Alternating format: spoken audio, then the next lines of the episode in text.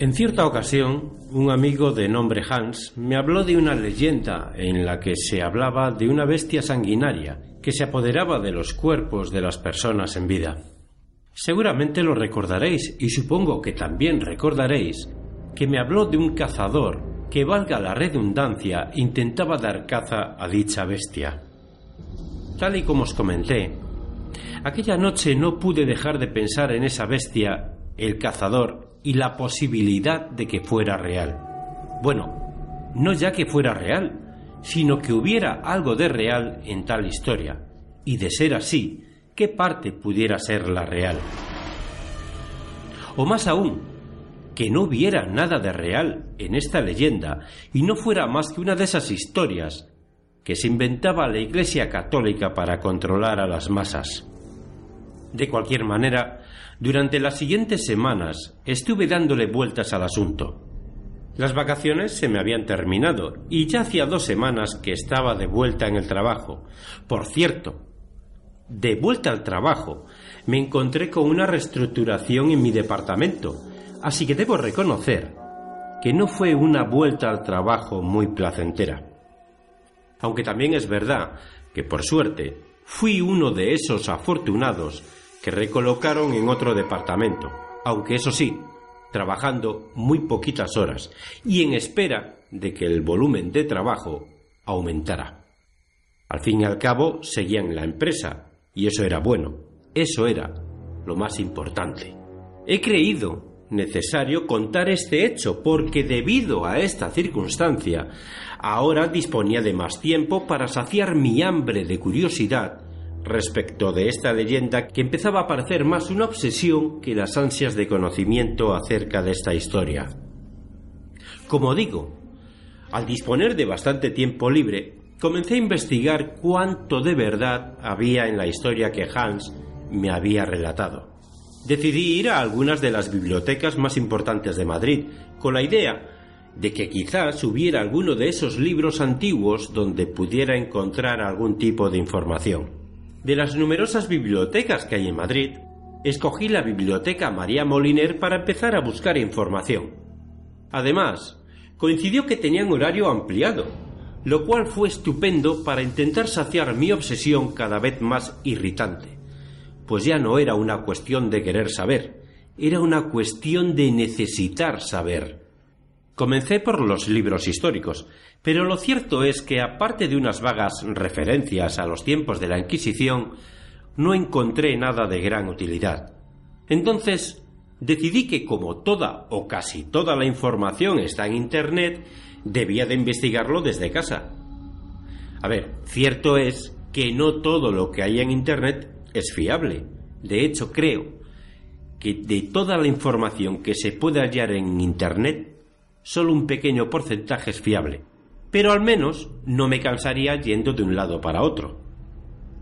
Pasé varios días, como digo, investigando en Internet y al fin encontré algo que me llamó mucho la atención. Encontré un PDF, el cual me llevó a un viejo texto de la era samurái de Japón, en el que se hablaba de una criatura, parecido en una primera impresión a un samurái, pero con rasgos muy diferentes. Me quedé un poco descolocado porque, si bien estaba buscando algo acerca de aquella criatura tan espantosa, diabólicamente macabra y sanguinaria, solo encontré algo acerca de un personaje, que según decía aquel texto, era alguien verdaderamente fiero en el combate, y del cual no se sabía nada acerca de su procedencia. No se le conocían relaciones de amistad, y tampoco había nada escrito acerca de su lengua, ya que al parecer nadie jamás había oído o sabido que este personaje hablara o pronunciara algún sonido digno de llamarse lenguaje. Pero en lo que todos se ponían de acuerdo, según el texto, es que era un ser de gran envergadura, muy hábil en el combate, con una gran destreza con las armas, pero por encima de todo, un cazador honorable en mi interior iba creciendo una incansable e insaciable necesidad de saber más sobre este cazador. Bienvenidos a la fricoteca. Comenzamos.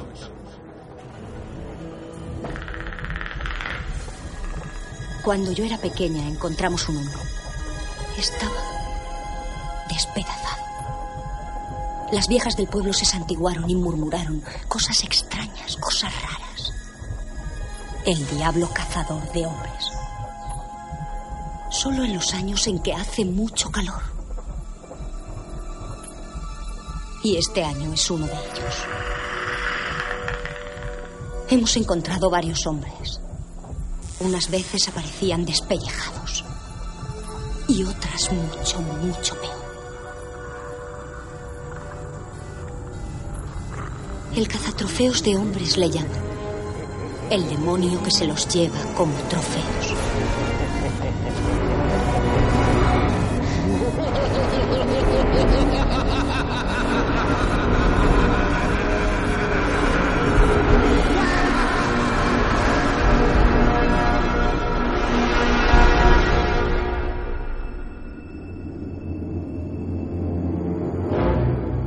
Buenas, buenas, buenas, fricototes y oyentes de este podcast de cine.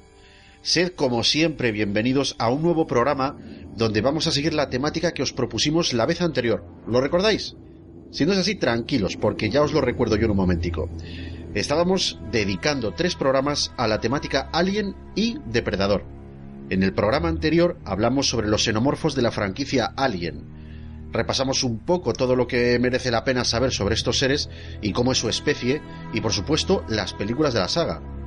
Ahora le toca el turno a los Yautjas, o como les conocemos vulgarmente en España, depredadores.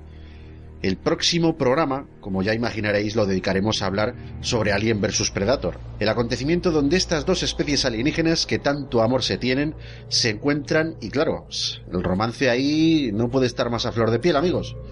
Pero esto será después de que hayamos terminado de comprender al máximo a los yauyas de la saga Predator. Así que ponte cómodo en tu sillón y prepárate unos buenos auriculares para escuchar el programa número 55 de La Fricoteca. En este safari podcastero me acompaña, como es habitual y no podía ser menos, el cazador de bestias intergalácticas, mamporrero de dragones, y si demuestra su valía, a lo mejor al final... ¿Te está gustando este episodio? Hazte fan desde el botón Apoyar del podcast de Nivos. Elige tu aportación y podrás escuchar este y el resto de sus episodios extra. Además, ayudarás a su productor a seguir creando contenido con la misma pasión y dedicación.